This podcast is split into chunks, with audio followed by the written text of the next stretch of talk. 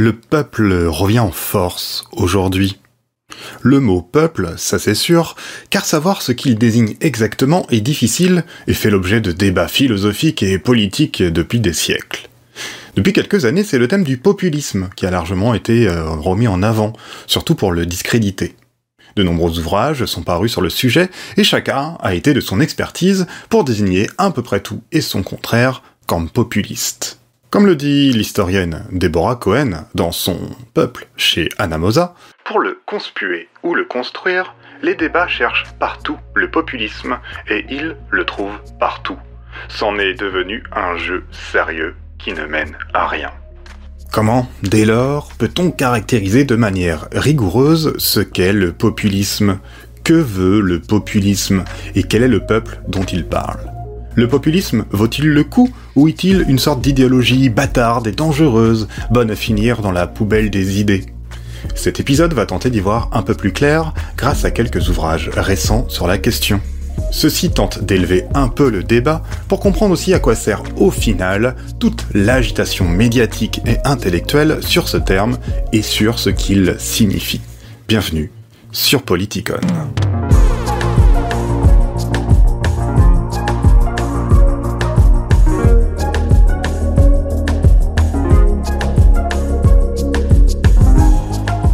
On l'a dit, la notion de populisme a connu un grand succès intellectuel et médiatique depuis une bonne vingtaine d'années. Bien des livres et des éditoriaux ont été écrits sur le sujet. Bien des hommes et femmes politiques de tous bords ont été qualifiés de populistes, de droite, de gauche. Trump, Mélenchon, Le Pen, père et fille, Sanders, Bolsonaro, Orban. Le problème, comme le notent par exemple les chercheurs Federico Tarragoni ou Antoine Cholet dans leurs livres respectifs, c'est que les définitions du populisme sont bien trop larges pour être rigoureusement utilisables. La sociologue Annie Kolovald disait déjà en 2004 à quel point il était dangereux de qualifier Jean-Marie Le Pen de populiste en euphémisant ainsi son idéologie raciste. Et aujourd'hui, alors quel point commun entre Mélenchon et Le Pen, entre Trump et Sanders? Le sociologue Federico Tarraconi a publié il y a quelques années L'esprit démocratique du populisme, où il souhaite montrer dans ce livre comment on peut concevoir rigoureusement une vraie pensée populiste sans tomber dans un jugement d'emblée dépréciateur. Dans une optique à peu près équivalente, le politiste Antoine Cholet a fait paraître récemment L'antipopulisme ou la nouvelle haine de la démocratie, il y montre comment le terme de populisme sert aujourd'hui d'invective savante pour disqualifier des volontés de démocratisation. À l'aide de ces ouvrages, on va tenter de définir ce qu'est réellement le populisme. Mais avant tout, défrichons un peu les mauvaises herbes qui encombrent les discours.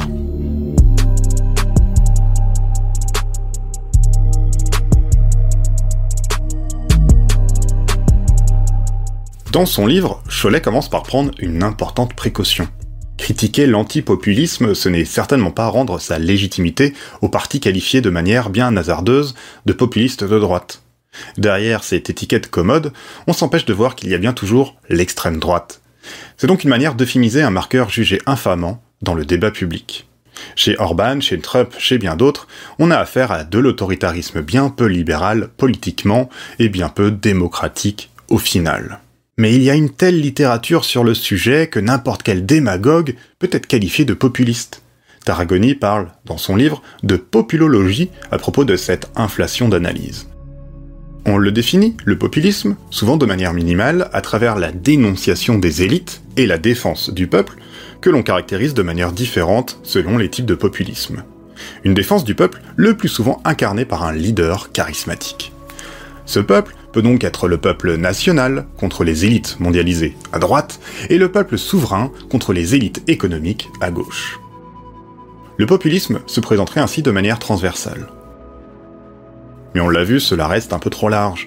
L'appel au peuple est un lieu commun du débat démocratique, que l'on retrouve dans tous les partis, dans tous les discours politiques.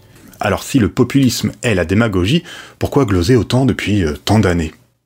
Qui plus est, comme le note Antoine Cholet, toute revendication de type démocratique dans l'histoire peut alors être qualifiée de populiste, hein. depuis les démocrates athéniens jusqu'aux leaders populistes contemporains, en passant par Spinoza ou par Rousseau. C'est ainsi que pour Antoine Cholet, les discours populistes ne sont qu'une nouvelle variante de ce qu'il appelle une rhétorique antidémocratique, et qui se sert des bons vieux arguments sur la masse, sur la plèbe, sur la foule passionnée et irrationnelle. C'est pourquoi il parle de l'antipopulisme comme d'une nouvelle haine de la démocratie, reprenant ainsi la célèbre formule d'un livre du philosophe Jacques Rancière paru en 2005. Rancière, à l'époque, notait déjà l'usage outrancier du terme populiste à propos des débats concernant le référendum sur le projet de constitution européenne. On voit donc que les discours critiques du populisme le présentent surtout comme une doctrine qui va à l'encontre de la démocratie, qui va à l'encontre du parlementarisme ou du résultat des élections. Mais dans l'optique où précisément le peuple serait une menace contre le jeu démocratique lui-même, contre le jeu parlementaire des représentants, pour être plus clair. Ces discours ne sont pas récents, loin de là. Et ils remontent dès la montée en puissance du People's Party américain dans les années 1890, qui constitue l'un des exemples historiques qui fait consensus ici à propos du populisme. Mais c'est dans les années 1950 que se façonne ce que Cholet appelle un anti-populisme savant, qui va irriguer les sciences politiques et la sociologie américaine. La signification du mot populisme va subir dès lors une inversion complète de sens et va gagner véritablement son caractère péjoratif. Le sociologue Edward Chills parle ainsi dans son livre The Torment of Secrecy d'un ressentiment populaire, un ressentiment à l'encontre des élites qui peut se faire autoritaire, xénophobe et se perdre dans les extrêmes de gauche et de droite, des extrêmes révolutionnaires ou réactionnaires. Les demandes de démocratie radicale sont ainsi amalgamées avec les discours d'extrême droite qui prétendent défendre le peuple on retrouve l'idée que la plus grande partie de la population n'est pas assez éduquée ou rationnelle pour se gérer politiquement. Aussi, peu novateur, l'argument de la réforme qui va trop vite ou qui ne sert à rien est souvent invoqué. On l'a vu hein, dans l'épisode consacré à deux siècles de rhétorique réactionnaire d'Albert Eichmann, c'est un classique de la pensée conservatrice. De manière générale, l'argumentaire repose sur l'idée suivante. La démocratie doit être préservée contre le peuple lui-même. Aucune confiance n'est donc accordée par l'antipopulisme savant et universitaire aux capacités de réflexion et de délibération du peuple. Le foisonnement d'essais sur le sujet depuis une vingtaine d'années révélerait ainsi pour Cholet une ambition de la part de certains intellectuels et universitaires de conserver leur monopole de sachant. Tout ceci dans un cadre de pensée qui fait du régime représentatif aussi appelé démocratie libérale et qui fait reposer son caractère démocratique sur des élections régulières. La conception de la démocratie comme pouvoir du peuple est donc assez réduite. Comment penser dès lors, à rebours de la populologie, au très souvent antidémocratique, le populisme de manière peut-être plus rigoureuse?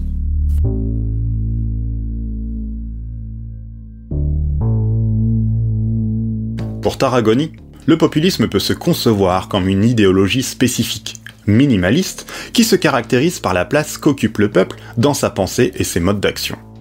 En tant qu'idéologie et mouvement, le populisme apparaît lorsque se produisent des crises démocratiques ou des processus difficiles de démocratisation au sein des gouvernements représentatifs en utilisant un vocabulaire opposant peuple et élite. Il peut renvoyer dès lors aux trois expériences classiques du populisme historique. Les Narodniki, dans la Russie des années 1860, le People's Party dans les États-Unis de la fin du 19e siècle, et dans le péronisme de l'Argentine des années 1940 et 50. Tarragoni écrit, je cite, L'appel au peuple aurait dans ce cadre la fonction de politiser les subalternes en les mobilisant contre une démocratie jugée incomplète dans le but de la radicaliser.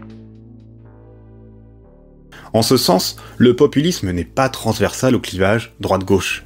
Il est une doctrine qui se veut une critique démocratique des gouvernements représentatifs, mais qui n'est ni socialiste ni communiste. Sur ce point, Tarragoni écrit auparavant dans son livre Le populisme est travaillé par la question démocratique, il vise à égaliser l'accès à la culture, à la politique, à l'activité économique, mais ignore le problème structurel de l'organisation capitaliste moderne. Le socialisme marxiste, tout au contraire, est travaillé par la question du capitalisme. Il vise à l'abattre comme mode d'organisation de la société en classe, mais ignore le problème structurel de l'organisation démocratique des sociétés modernes. Alors oui, le populisme peut se transformer en son contraire s'il se fige dans l'institution étatique et qu'à travers son leader, une nouvelle élite se constitue. On peut en venir à l'autoritarisme, voire au fascisme. Mais ne retenir que ce risque, comme le font tous les discours critiques dominants et qui réduisent le populisme à cela, entretient, on l'a vu, plus de confusion que de clarté. Ces discours permettent aussi de conforter le statu quo qui ne profite qu'à la catégorie bien représentée, bien pourvue économiquement ou politiquement. Et elle permet également de profiter à l'extrême droite en lui donnant une nouvelle étiquette un peu plus gentille d'apparence. Alors, de son côté, Cholet a une approche à peu près semblable. Il définit le populisme comme un mouvement extérieur aux institutions dites démocratiques pour les démocratiser davantage. Le populisme rassemble le démos, le peuple, que l'on retrouve dans la démocratie, mais aussi la plèbe, le bas peuple, celui qui, dominé, veut l'égalité. Cholet écrit Les mouvements populistes ne rassemblent qu'une partie du peuple, mais se figurent être le tout. Il ajoute, plus loin, une définition qui permet de dégager le principe général de sa conception du populisme. Je cite. Le populisme est cette appréhension élémentaire des choses politiques qui considère que les collectivités ont la capacité de se gouverner elles-mêmes, de se donner leurs propres règles, et que c'est cette capacité qui doit être favorisée. Il affirme qu'une société fondée sur des relations égalitaires entre tous ses membres est préférable à une société qui repose sur la déférence, l'asymétrie et l'existence d'une élite solidement installée au pouvoir. Bon, alors si le populisme en tant qu'idéologie momentanée de démocratisation peut être plutôt classé à gauche, par sa recherche de l'égalité politique, que penser dès lors de l'étiquette de populisme de gauche? Justement, étiquette particulièrement revendiquée d'ailleurs par Chantal Mouffe dans les années 2010 et théorisée avec Ernesto Laclau auparavant. On en a déjà hein, d'ailleurs parlé dans un épisode il y a quelques temps consacré à la démocratie radicale. Alors Tarragoni autant que Cholet sont plutôt sceptiques euh, par rapport à ça. Il s'agit en effet de dépasser les contradictions que le populisme met en œuvre dès qu'il vise à faire incarner le peuple à travers un leader. En tant qu'idéologie de crise, le populisme court toujours en fonction des enjeux de pouvoir le risque de se pervertir en autoritarisme. Et comme on a pu le deviner, le populisme ne vise en réalité pas à s'institutionnaliser ou à se professionnaliser. On l'a dit, il est un mouvement de transition spontanée vers un meilleur, un mieux démocratique. Cholet rappelle que, pour Laclau, le caractère horizontal des différentes composantes que le peuple peut avoir doit pour se faire entendre d'une voix être doté d'un leader, d'un appareil vertical, donc qui peut se faire autoritaire et au final assez peu démocratique. Le populisme ne peut, s'il est véritablement démocratique, être un césarisme, comme l'a été par exemple le bonapartisme, qui en appelle au peuple pour asseoir son autorité. On pourrait presque dire de manière rhétorique que le populisme échoue s'il gagne le pouvoir, et il gagne si le leader charismatique perd en s'effaçant pour laisser la place à des institutions réellement plus démocratiques pour toutes et tous. Alors dans tout ça, il s'agit aussi hein, de définir le peuple de manière émancipatrice pour que la démocratie ne soit pas excluante. Le peuple ne doit pas être essentialisé, il ne doit pas être uniforme, il ne doit pas servir de masque aux conflits qui traversent ceux et celles qui le composent. Tarragoni écrit ainsi car si tout populisme incite les subalternes à s'indigner et à se constituer en peuple, entendre ce dernier comme un sujet national souverain et doté d'une volonté préconstituée ne peut que réduire d'entrée de jeu sa pluralité constitutive. Il s'agit donc de faire se lier les voix, toutes les voix du peuple, des peuples, contre les inégalités démocratiques qui les empêchent de se faire entendre. Pour cela, selon Tarragoni, il faut abandonner le vocabulaire de la nation, ce qui importe, ce sont les droits sociaux, économiques et politiques qui sont perdus ou qui sont à conquérir, y compris en élargissant les modalités démocratiques au-delà de sa conception nationale habituelle. Avec la nation, c'est donc aussi la souveraineté qu'il faut laisser de côté, car ici la souveraineté n'est plus pensée que comme celle de l'État et de sa logique, et au final tout se reproduit. Enfin, pour Cholet, Puisque le populisme s'appuie sur des relations égalitaires, il ne faut pas tomber dans une fétichisation du peuple qui l'uniformise, avec son bon sens et son inclination conservatrice que l'auteur observe chez l'historien américain Christopher Lash et dans sa reprise par un Jean-Claude Michéa en France. La démocratisation implique en effet des changements de toutes sortes, incompatibles avec une méfiance toute proverbiale et populaire de principe contre toute transformation. Et donc, on le voit, hein, tout le vrai problème que le populisme doit résoudre tourne donc peut-être autour de sa notion centrale, celle de peuple et de ce à quoi il renvoie. Revenons au livre de Deborah Cohen, qui nous a servi à introduire cette vidéo. Dans celui-ci, Cohen se demande s'il peut bien valoir le coup de continuer à utiliser ce mot-là de peuple, qui est si ambivalent. Et si euh, il peut être mobilisable, c'est en le débarrassant de ses caractères fétichisés, romantisés, pour le concevoir comme quelque chose qui n'est jamais donné, mais toujours à construire en contexte. Elle écrit ainsi Peuple n'est pas un rassemblement à part dans la population, mais une façon d'agir à certains moments. Il n'est pas un être, mais un agir. Autrement dit, le peuple, c'est l'action. Et par là, on retrouve ainsi l'aspect momentané du populisme hein, qu'a décrit Tarragoni, un aspect jamais fixé vers toujours plus de démocratisation. Bon, on termine peut-être sur quelque chose de non achevé, d'une certaine manière, sans doute de pas terriblement satisfaisant. En tant qu'idéologie momentanée, qui ressurgit de manière inattendue et qui ne doit pas s'instituer pour ne pas se perdre, le populisme est une sorte d'énigme politique, mais elle n'est pas indéchiffrable. Allez, n'hésitez pas à dire ce que vous en pensez dans les commentaires.